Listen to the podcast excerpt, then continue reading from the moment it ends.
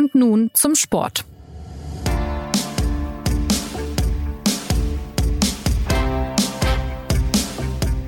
Herzlich willkommen zur neuen Folge des SZ Sport Podcasts.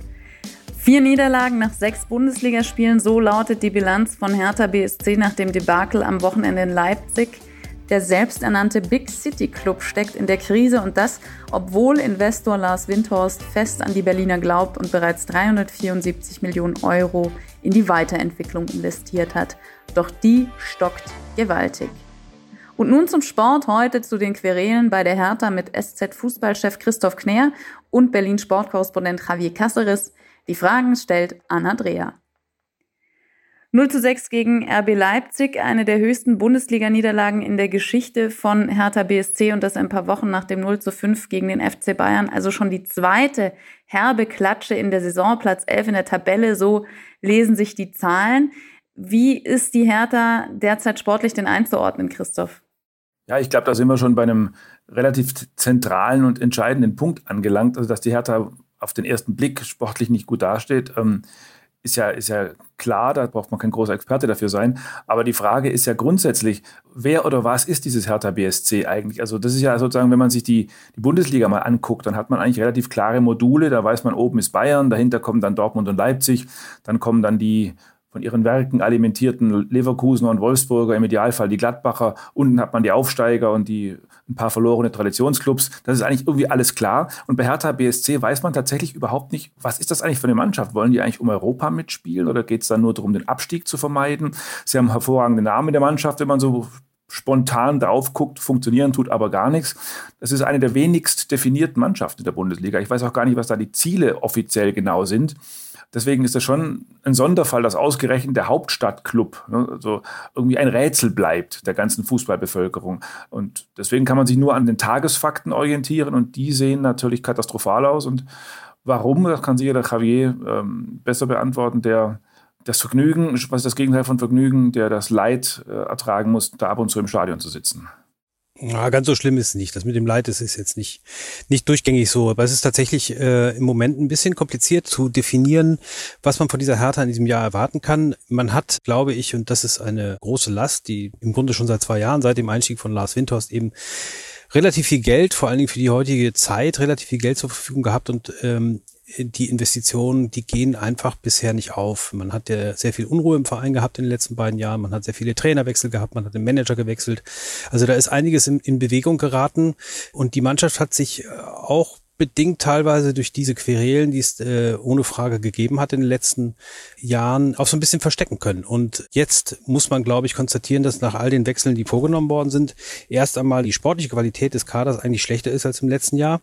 Das muss jetzt nicht heißen, dass die komplett wieder in den Abstiegskampf rutschen wie im letzten Jahr, äh, aber ja. die Gefahr ist absolut gegeben. Und kannst du denn dieses Rätsel auflösen? Was sind eigentlich die Ziele? Wo will man eigentlich hin?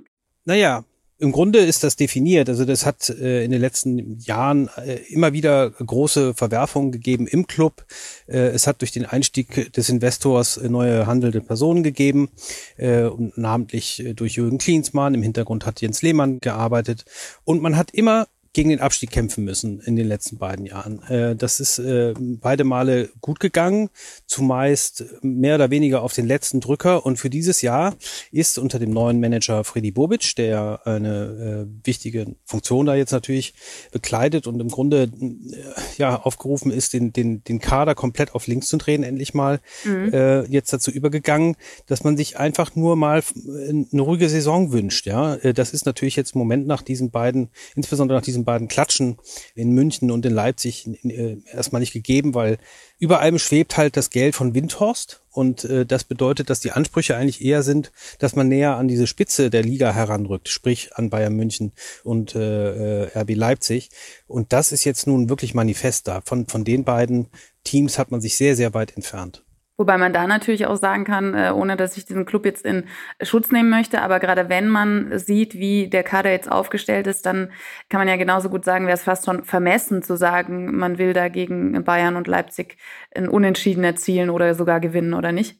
das sind äh, Dinge, die natürlich auch von außen geschürt und herangetragen werden. Es ist einfach so, dass Hertha mehr Geld zur Verfügung hatte als die meisten Bundesliga-Clubs. Und es ist einfach so, dass äh, der Investor Lars Windhorst sehr ehrgeizige Ziele formuliert hat, auch prägnant formuliert durch dieses äh, Wort vom Big City Club, das ja an den Clubnamen quasi angekettet ist mittlerweile. Und das umzusetzen ist natürlich wirklich wahnsinnig schwer, wenn man permanent in der Krise steckt. Und das ist das, was bei Hertha in den letzten 24 Monaten der Fall war. Hertha ist im Grunde strukturell noch in der Findungsphase begriffen. Also die Geschäftsführung wurde ausgetauscht äh, um den Jahreswechsel herum und das, das nicht von heute auf morgen aufgeht. Das liegt, glaube ich, mehr oder weniger auf der Hand. Was den Kader anbelangt, da hat man einige Leute äh, abgegeben, die wirklich im letzten Jahr auch sehr viel dazu beigetragen haben, dass die Mannschaft überhaupt in der Liga blieb. Äh, äh zum Beispiel Matthäus Cunha, äh, John Cordoba, ähm, äh, Luke ist jetzt in Wolfsburg. Ja. Ähm, und das, was jetzt dazugeholt wurde, soll eigentlich diese Stabilität äh, mit, mit einer gewissen Zukunftsperspektive einleiten. Äh, man hat relativ viele äh, namhafte Spieler geholt, ja, aber die sind, haben alle irgendwie so eine, so eine kleine Macke sozusagen. Also äh, Prince Boateng ist mit Berlin unglaublich stark verbunden und soll der Mannschaft Stabilität geben. Das ist einer, der, ein, ein Mit-30er, der bei Hertha seine Karriere begonnen hat und dann äh, sogar bis, bis nach Mailand und zum FC Barcelona geschafft hat. Und vom Prinzip her, das hat ja auch schon mal funktioniert mit unter Freddy Bobic bei Eintracht Frankfurt. Vom Prinzip her ist das eine, eine fantastische Idee. Nur der ist im Moment jedenfalls noch nicht äh, anscheinend physisch auf der Höhe, um der Mannschaft in der Bundesliga weiterzuhelfen. Das kann man ähnlich sagen von Stevan Jovetic, der aus Monaco kam, ein fantastischer Fußballer vor einigen Jahren, aber halt auch mit äh, äh, wahnsinnigen Verletzungen geplagt in den letzten Jahren. Und da sind einfach äh, einige Einkäufe getätigt worden, von denen man von vornherein nicht unbedingt sagen äh, konnte, äh, die werden auf, auf Anhieb der Mannschaft sofort helfen und auch dann vor allen Dingen dazu beitragen können, dass die Hertha einen Schritt nach vorne macht. Zu Freddy Bobic würde ich gern äh, ein bisschen später kommen und den Blick jetzt erstmal noch kurz auf Paul Dardai lenken. Ähm, bei der ganzen Gemengelage, die Javier jetzt gerade beschrieben hat und die ja auch wirklich kompliziert ist in diesem Club, Christoph, kann man dann sich zurücknehmen mal und, und sagen, ähm, Paul Dardai ist eben nicht verantwortlich für den aktuellen Zustand oder, oder für die aktuelle Leistung der Mannschaft, sondern eher der Leidtragende für die, all die Entscheidungen, die ein paar Etagen höher getroffen worden sind. Also Javier hat ja gerade auch schon gesagt, Matthäus Cunha, John Cordoba oder, oder Luke Bacchio, das sind wichtige Spieler, die den Club verlassen haben. Dann ist es natürlich irgendwie auch schwierig zu sagen, wir stürmen da jetzt durch die Liga. Also wie ist er da einzuordnen auch? Also ein Leidtragender ist nach, nach, meiner festen Überzeugung ein Trainer eigentlich nie. Also der Kader ist immer schon gut genug, äh, immer noch gut genug, um nicht da zu stehen, wo sie jetzt stehen. Also der Trainer hat schon immer noch genügend, genügend Handhabe und Eingriffsmöglichkeiten. Man muss aber natürlich eines noch sozusagen anfügen an das, was Javier gerade gesagt hat über die, über die Personalpolitik. Man redet ja jetzt so drüber, was Freddy Bobic jetzt gerade so versucht. Aber wenn man sich mal die letzten ein, zwei Jahre anguckt, das ist im Grunde eine gute Nachricht für den Rest der Liga, denn Geld zu haben bedeutet ja nicht unbedingt Geld auch gut auszugeben. Also wer viel Geld hat, kann tatsächlich auch viel Fehler machen. Ich habe mir da vorher nur einfach mal so, so ein, zwei Zahlen nochmal angeguckt. Also da, wir reden jetzt von, von Spielern, die bei Hertha unter Vertrag stehen, Menschen namens Tussar oder Piotek, da hat jeder von beiden, glaube ich, 25 Millionen gekostet. Luke Bacchio hat mal 20 gekostet, der Argentinier Ascasiba hat, glaube ich, 15 gekostet. Das sind jetzt einfach Spieler, die haben mal zusammen 70, 80 Millionen gekostet. Und da würde dem dem sogenannten Fußballfan auf der Straße würden die Namen wahrscheinlich erstmal gar nicht einfallen. Also da ist schon sehr viel Leichtsinn auch äh, im Spiel gewesen. Wir haben es ja und wir geben das jetzt mal schnell aus. Und in dieser Hinsicht ist es natürlich schon schwer für Paul Dardai, weil er jetzt im Grunde bei der Kadermischung nochmal von vorne anfangen muss. Ein paar dieser Spieler sind ja auch schon weitergereicht worden. Also er muss jetzt sozusagen im laufenden Projekt, das in, in der Kontinuität begriffen wird, eigentlich schon nochmal mit einem neuen Kader neu anfangen. Aber die Frage wird jetzt tatsächlich sein, ist die Qualität, die Dardai anzubieten hat, Verlässlichkeit, Liebe zu Berlin, man weiß, was er tut, man weiß, was man bekommt, eine gewisse Nähe zur Mannschaft. Reicht das? Ist das genau das Richtige für diesen Weg? Das dachte man am Anfang der Saison und das dachte auch Freddy Bobic. Oder merkt man, dass man jetzt einen Trainer bräuchte, der so eher ein bisschen Modewort, der so eher in die Entwicklerrichtung geht mhm. und aus dieser Mannschaft auch wirklich die Potenziale rausholt, die da drin stecken. Ich glaube, das ist die Frage, die sich Freddy Bobic im Moment auch gerade stellt und, und die er sicherlich noch nicht beantwortet hat. Also ich, es ist immer eine Frage der Alternativen. Ich bin zu selten auf dem Hertha-Trainingsplatz, um das, um das einschätzen zu können. Aber äh, ich sage mal so, dass das, das gesamte Milieu in Berlin scheint im Moment keines zu sein, wo, wo Talente sich entwickeln. Also der, der, der bereits mehrfach angesprochene Luke Bacchio, das ist ja wirklich ein Spieler, dessen leuchtende Momente man ja schon gesehen hat. Oder es gab diesen holländischen Flügelspieler namens Dilrosun, der jetzt auch weitergereicht wurde. Das sind extreme Talente, die unterstelle ich jetzt einfach mal, an anderen Standorten in funktionierenden Milieus wahrscheinlich längst äh, Leistungsträger wären oder zumindest mhm. sein könnten. Und ob das in Berlin, warum das nicht gelingt, ob der Trainer da zu wenig Händchen hat oder ob das gesamte Milieu ein bisschen talent- und entwicklungsfeindlich ist, das kann ich schwer beurteilen, aber Freddy Bobic wird es beurteilen müssen. Also ich glaube, oft darf ja, eine, eine nicht mehr hoch verlieren, sagen wir es mal so. ja, das sowieso, aber zu den Argumenten, die natürlich dazu zählten, dass man sich von Spielern getrennt hat wie Cordoba, wie Cunha, wie Luke Bacchio, äh, das waren ja immer so eigentlich mehr oder weniger unverhohlene äh, Egoismusvorwürfe. Das ist das, was äh, Dardai gesagt hat, das, was auch Bobic äh, äh, angedeutet hat, dass da einige Spieler dabei waren im letzten Jahr und auch Probleme aufgeworfen haben, weil sie einfach zuerst an sich dachten und nicht an die Mannschaft. So gesehen ist natürlich jetzt irgendwie der Diskurs Diskurs von Dada so ein bisschen zweischneidig, weil einerseits wollte er nicht noch so einen Umbruch haben wie im vergangenen Jahr. Im vergangenen Jahr hatte man ja die Mannschaft auch schon mal komplett durchgerüttelt, mhm. als, als noch Bruno Labbadia da war. Jetzt hat er eigentlich gesagt, er wollte keinen Umbruch.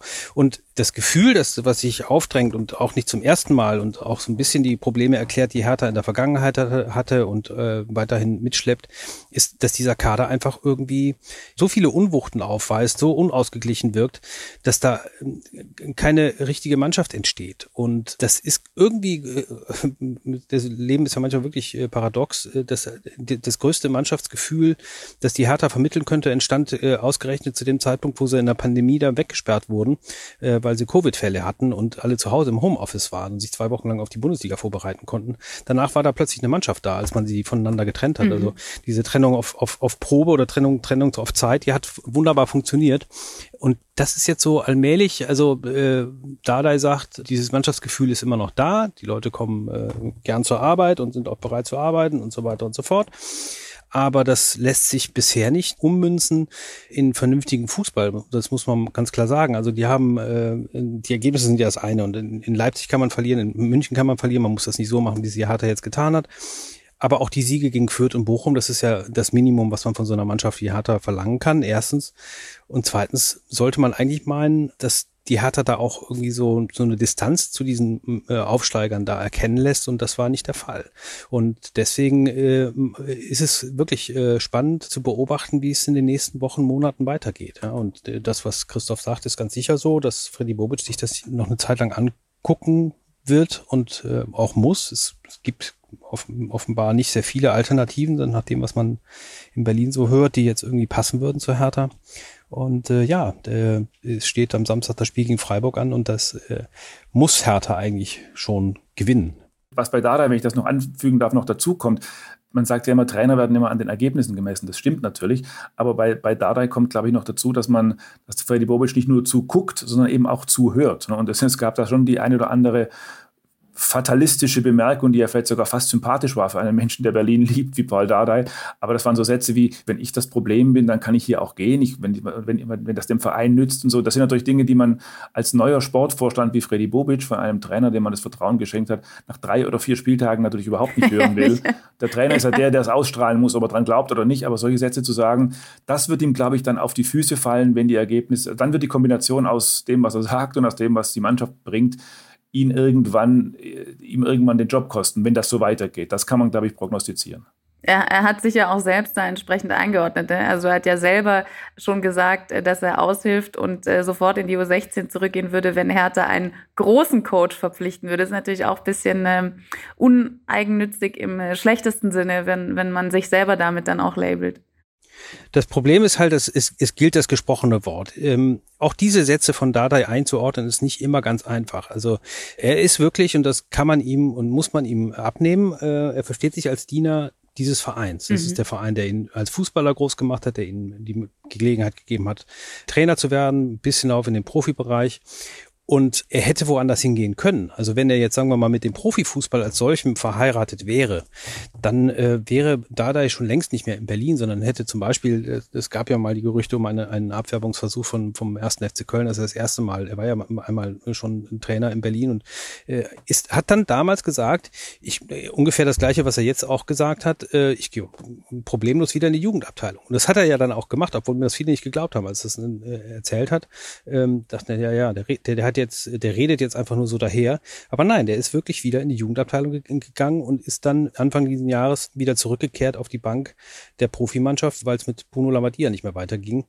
Also Das klingt fatalistisch, ist äh, so aber gar, gar nicht gemeint. Es ist allerdings, und das, das glaube ich, kann man ihm vorwerfen, oder zum, das könnte man ihm zumindest, das muss man schon hinterfragen. Es war natürlich auch in einem wirklich delikaten Moment nach dieser 0 zu 5 Niederlage, dieser krachenden 0 zu 5 Niederlage in München, auch eine Art, die Fans wieder hinter sich zu scharen. Dardai ist als Figur wahnsinnig beliebt. Als Autor des Fußballs, äh, den seine Mannschaft spielen lässt, ist das ein bisschen weniger der Fall aber dieses, sagen wir mal, diese Rede, die er da hält und sagt, also ich gehe auch gern wieder weg und äh, das war ja gekoppelt an quasi ja fast schon, äh, denunzierte ja fast schon, dass die Hertha eigentlich lieber einen größeren Trainer, einen größeren Trainer haben möchte und so weiter und so fort. Das war auch äh, ein Stück weit Propaganda in eigener Sache. Was aber tatsächlich jetzt sagen wir, im Moment so ein bisschen ein Problem ist, dass äh, Freddy Bobic und Paul Dardai ähm, was die Bewertung auch der Mannschaft anbelangt, äh, unterschiedliche Sichtweisen nach außen tragen. Also jetzt nach dem 0 zu 6 nahm Dardai seine Mannschaft in Schutz verströmter Optimismus, versuchte irgendwie locker zu wirken. Und Bobic hat kritisiert. Und Freddy Bobic, ja. Bobic war, ja, ja, war total angefressen und sagte, das will er nicht nochmal sehen. Ähm, das sind natürlich auch Signale, die, die so einer, einer, einer Mannschaft, die, äh, ja, die noch nicht hundertprozentig zusammengewachsen ist, dann auch wunderbare Alibis bieten. Also wenn die Chefs sich schon untereinander nicht einig sind, also, und wir im Grunde machen können, was wir wollen, das ist natürlich unter Umständen echt ein Problem. Aber was hat dann bei all dem, ich sage jetzt mal salopp, Chaos, was in den vergangenen Jahren bei der Hertha drin gesteckt hat, was hat dann der Investor Last Windhorst in diesem Club gesehen, der seit 2019 insgesamt 374 Millionen Euro investiert hat? Was hat er da gesehen, was andere nicht gesehen haben oder vielleicht auch immer noch nicht sehen? Wo das, sagen wir mal, das sportliche Interesse eines solchen Investors liegen könnte, beziehungsweise das, was es dann nach außen ausstrahlt, ist ja auch klar, was man, was man ihm sicherlich auch dann eingeredet, eingesungen hat. Berlin ist eben nun mal ganz banal die Hauptstadt und das ist ja das große Thema immer, dass Deutschland, ausgerechnet das Fußballland Deutschland, eines der wenigen Länder ist, wo der Hauptstadtclub eigentlich an der Tabellenspitze traditionell, jedenfalls schon seit sehr langer Zeit, keine Rolle mehr spielt. Wie viel, wie viel Londoner Erstligisten es, es gibt, soweit kann man gar nicht zählen. Natürlich gibt es dann Paris und die Römer und in Spanien natürlich die beiden Topclubs aus Madrid. In, in allen relevanten Ländern, in Lissabon gibt es zwei, in allen relevanten Ländern ist der Hauptstadtclub ein relevanter Faktor in der jeweiligen Liga und sogar in Europa. Und dieses Potenzial muss man halt noch heben in Deutschland. Da gibt es diesen schrecklichen Klischeebegriff vom schlafenden Riesen. Das war auch viel zu lange schon der HSV. Und jetzt ist es offenbar auch Hertha BSC. Das ist natürlich das Potenzial, das ein Investor sieht, diese boomende Stadt. Aber wenn man jetzt mal drauf guckt, ist in der Windhorst-Zeit im Grunde ebenso wenig nach oben gegangen wie in den ja, 20, 30 Jahren nach der Wiedervereinigung zuvor. 20, 30 Jahre ist äh, ein gutes Stichwort. In dem Interview, das du geführt hast, Javier, hat äh, Last Windhorst unter anderem auch bemängelt, dass die Siegermentalität bei der Hertha fehlt. Und äh, Freddy Bobic hat jetzt dem Kicker gesagt, es geht darum, eine neue Kultur zu schaffen, ein gewisses Selbstvertrauen zu entwickeln, Schärfe auch im Handeln, wie man seine Ziele erreichen möchte. Das kann man jetzt so verstehen, dass die Hertha keine sonderlich tolle Kultur hatte. Christoph, wie würdest du diesen Verein denn beschreiben? Also du hast vorhin schon gesagt, es ist schwierig zu sagen, wofür die Hertha diese Saison steht, aber wofür steht die Hertha denn überhaupt? Das ist jetzt insofern ein schwieriges Thema, weil das natürlich sehr abstrakt ist. Das ist ja auch beim FC Bayern immer sehr abstrakt, wenn man über Sieger gehen oder das Mir san mir bei Bayern spricht. Das ist ja was, was man nicht greifen kann und gerne so für eine Ausrede hält. Sowas gibt es aber tatsächlich. Also der FC Bayern hat halt einfach seit den 70er Jahren sich jedes Jahr im, im, im Konflikt mit irgendwelchen widerstreitenden Clubs, mal war es der HSV, mal war es Köln, mal war es Bremen, mal war es Dortmund, hat Bayern die Sinne geschärft, ist immer dran geblieben und hat, hat nie, sich im Grunde nie schwache Phasen geleistet. Und da kommt dann natürlich am Ende eins zum anderen, da kommen dann immer die besten Spieler nach München, da kommen dann auch die Siegertypen, die sogenannten Führungsspieler nach München und so potenziert und, und, und verstetigt sich so eine Erfolgskultur. Und, und genau die gab es eben in Berlin in den letzten 30 Jahren einfach nicht. Da ist keiner dieses banale Gefühl, das Heimspiel gegen XY, das gewinnen wir natürlich, wenn das normal läuft. Dieses Gefühl ist nicht drin. Erstens im, im, im Club in der Stadt, aber natürlich auch deswegen nicht, weil ein Riesen, eine Riesenfluktuation eben in der Kabine herrscht und immer wieder neue Spieler kommen. Und der Versuch war eben, deswegen die Brücke zum FC Bayern, dass man sozusagen Mitte der 90er mit dem Dieter Höhnes, wenigstens mit dem zweiten Höhnes, ähm, was Ähnliches einziehen lässt bei Hertha BSC. Aber das wäre natürlich schon sehr einfach, wenn es einfach mittels Transformation eines Höhnesbruders gelingen könnte. Und es gibt ja diese die, die wunderschönen Geschichten, die ich damals auch selber miterlebt habe, bei den Jahreshauptversammlungen bei Hertha, ähm, hat Dieter Hönes in den ersten Jahren halt immer seine Lieblingsgeschichte erzählt. Wenn die Fans unzufrieden waren, sagte er immer, Freunde, ihr müsst mal schauen, wo ihr herkommt. Und dann kam die Lieblingsgeschichte. Als ich, Dieter Hönes, hierher kam, gab es in der Geschäftsstelle nur eine Schreibmaschine. Und dann hat er erzählt, wie toll sich das alles entwickelt habe. Und das hat dann so geführt, dass bei den Jahreshauptversammlungen der nächsten Jahre, wenn Dieter Hönes zum Podium vorlief, haben die Fans schon Dieter Schreibmaschine gebrüllt. Das heißt, da, da gab es also so eine, eine gewisse Selbstironie. Der Berliner kann ja durchaus einen rüden Humor entwickeln. Ähm, gab es schon eine gewisse Selbstironie. Aber was das eben zeigt, dass wir reden jetzt von Mitte der 90er Jahre, dass seit dieser Zeit es nie wirklich stabil nach oben gegangen ist. Es gab kurze Champions League Phasen, es gab Europa League Phasen, es gab aber auch Phasen, wo dann auf den letzten Drücker Otto Rehagel verpflichtet wurde. Das hat man fast vergessen, ich glaube im, im April, um den Klassenerhalt zu sichern und so. Und da, es gab Abstiege. Also wenn man diese Kurve, wie jetzt im, in den Wahltagen, wenn man so eine lange Kurve zeichnet, wird man keinen stabilen Aufwärtstrend erkennen. Damit sind wir eben schon wieder beim Fehlen der Siegerkultur. Die hat sich dort einfach nie entwickelt. Und wird sie sich entwickeln? Naja, sowas passiert ja tatsächlich nicht von heute auf morgen. Das, der letzte Meistertitel der Hertha, der liegt ja jetzt schon äh, für, seit Anfang der 30er Jahre, wenn ich jetzt richtig zähle, ja, 90 Jahre zurück. Also da, da, die, die Hertha hat äh, immer das Pokalfinale vor Augen, weil es im Berliner Olympiastadion ausgetragen wird und ist nie dabei, außer es rutscht da aus Versehen mal die zweite Mannschaft rein. Auch so ein bisschen äh, hat das hat das eine tragische Note, weil also eigentlich äh, muss man sagen, dass bei der Hertha auch mittlerweile sich eine sehr sehr tolle Fankultur entwickelt hat. Also wer, wer ins Olympiastadion geht und diese diese Ostkurve äh, äh sich nochmal in Erinnerung ruft aus Vorpandemiezeiten, wo dann wirklich 10, 15, 20.000 Leute stehen. Das, das ist schon toll. Äh, es gibt in der Fanszene ganz fantastische Initiativen. Aber bei Hertha hat man immer so das Gefühl, ich glaube, das war schon vor 20, 30 Jahren so, dass man so den zweiten und den dritten Schritt vor dem ersten machen will. Der erste Schritt ist natürlich gedacht, auf, auf dem Rasen für Erfolg zu sorgen. Äh, der zweite, der dritte Schritt ist die Außendarstellung. Also diese ganzen Geschichten, Hertha muss ein riesen äh, Aushängeschild Berlins werden und der Hauptstadtclub und dann ist das Wappen Wappen auf dem Flughafen Tegel, wenn man mit dem Flugzeug äh, reinfliegt, das, das gab's ja alles schon. Das ist jetzt nur halt mehr oder weniger digital. Also da die Hertha äh, konzentriert sehr viele Energien darauf, auf solchen Plattformen präsent zu sein. Und manchmal hat man das Gefühl, ähm, dass der Fußball da ein bisschen hinüberfällt und auch diese, wie gesagt, in meinen Augen fantastische Fanszene. Seit Juni ist Freddy Bobic Manager, der ja bei Eintracht Frankfurt äh, schon viel bewegt hat. Äh, Lars Windhorst hält außerdem viel von CEO Carsten Schmidt. Wird mit diesen beiden in der Verantwortung jetzt alles besser oder ähm, also es stecken eigentlich mehrere Fragen in dem Punkt drin von mir. Also diese Frage nach Verbesserung, dann aber auch, ob der Club grundsätzlich eigentlich gut aufgestellt ist, wie viel Einfluss jemand wie Bobic nehmen kann und wie viel Veränderung überhaupt möglich ist. Ähm, vielleicht pickt ihr euch jeweils Fragen raus. Naja, es ist ja tatsächlich, ähm, glaube ich, man tritt fast niemandem zu nahe, wenn man, wenn man sagt, dass dieses Geld von Windhaus für Hertha ein totaler Segen war. Wenn man sich äh, vorstellt, die Hertha wäre ohne diese Mittel reingerauscht in die, ähm, in die Pandemie, äh, dann wären die Chancen äh, womöglich gar nicht mal so klein gewesen, dass der Club in massive äh, finanzielle Schieflage gerät. Ähm, es hatte hohe Schulden gegeben, die sind jetzt äh, größtenteils abgelöst worden, äh, durch die Windhausmillionen auch. Man hat die Mannschaft einigermaßen erneuern können, ohne Erfolg, aber immerhin, man war handlungsfähig. Ob das so gewesen wäre, wenn, wenn das Geld von Windhaus nicht gekommen wäre, diese 374 Millionen, das wage ich doch sehr zu bezweifeln.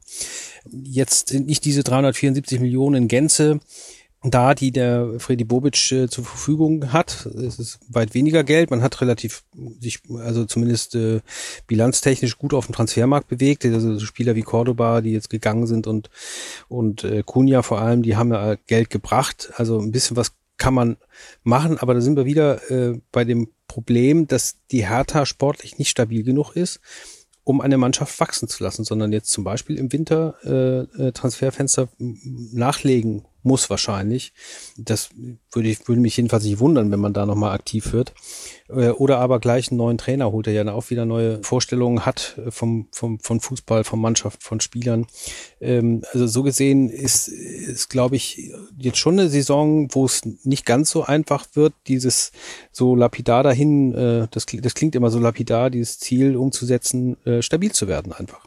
Und Christoph, Freddy Bobic, welche Rolle kann er spielen?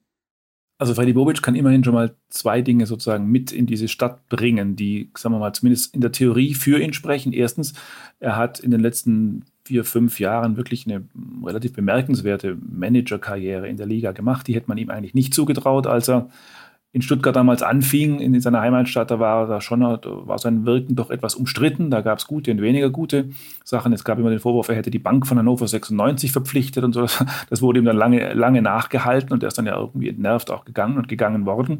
Aber er hat dann in, in, in Frankfurt hat er sich zu einem, zu einem Sportchef entwickelt, der so auf Augenhöhe wie, wie Max Eberl und so gehandelt wurde. Also sozusagen durchaus auch als ein relevantes Sprachrohr in der Branche und hat dort auch moderne, stilbildende Transfers betrieben. Also diese berühmte Büffelherde im Sturm, also Alea, Jovic und Revic, das waren Spieler, die am Ende extrem viel Geld dem Verein Eintracht Frankfurt gebracht haben. Und mhm. das ist dadurch das, was man jetzt auch von ihm erwartet. Das ist das sozusagen der erste Punkt. Und der zweite, den er mitbringt in die Stadt, glaubwürdig, wie das Javier auch vorher bei Paldada gesagt hat, der hat einfach auch eine Nähe zu Berlin, der mag diese Stadt. Das ist jetzt, das ist jetzt keine Behauptung. Er hat ja selbst auch dort gespielt. Der hat, der hat lange dort gespielt, da habe ich ihn auch noch erlebt in den letzten Jahren als Spieler. Da hätte man eher nicht gedacht, dass das mal ein Staatsmann wird. Da war es eher noch schon noch so ein bisschen so ein Sturmhalunke damals.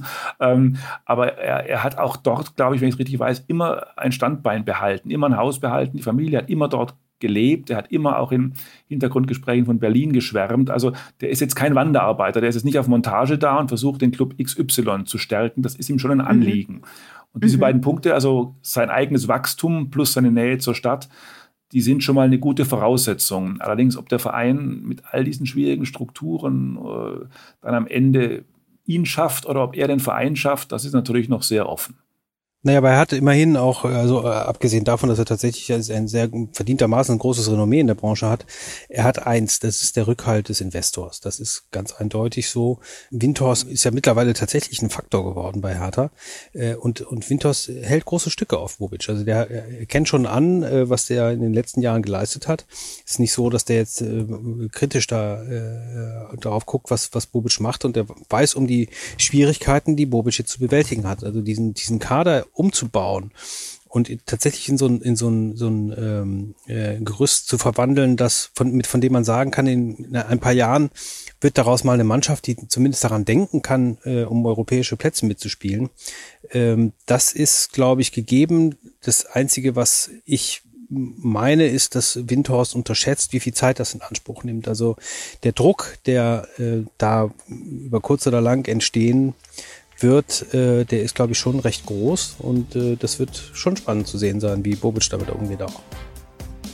Bevor es gegen internationale Gegner geht, geht es am Wochenende erstmal gegen den SC Freiburg, Tabellenfünfter mit zuletzt zwei Siegen. Es wird also nicht leichter für die Hertha. Für heute verabschieden wir uns und sagen Danke aus der Bavarian Big City München. Die nächste Folge des SZ Sport Podcasts gibt es nächsten Montag. Bis dahin eine schöne Woche. Machen Sie es gut.